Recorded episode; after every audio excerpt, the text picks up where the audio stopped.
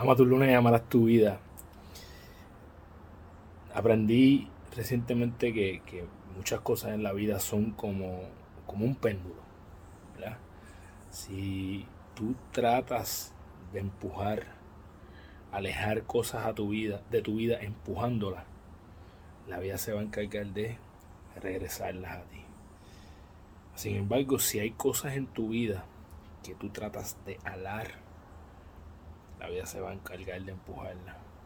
Así que está un poquito más presente y consciente de qué cosas estás tratando de forzar, alar a tu vida, porque sabes que lo único que estás haciendo es alejándola.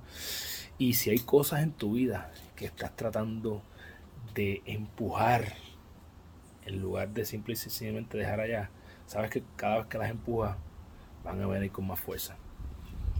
Pendiente qué cosas está, eh, con qué cosas estás haciendo esto en tu vida, pendiente ese péndulo y recuerda que eres la única persona responsable de todo lo que pasa en tu vida, que la forma en que cumples tus sueños es desarrollando los hábitos que te acercan a ellos porque eres tu hábito.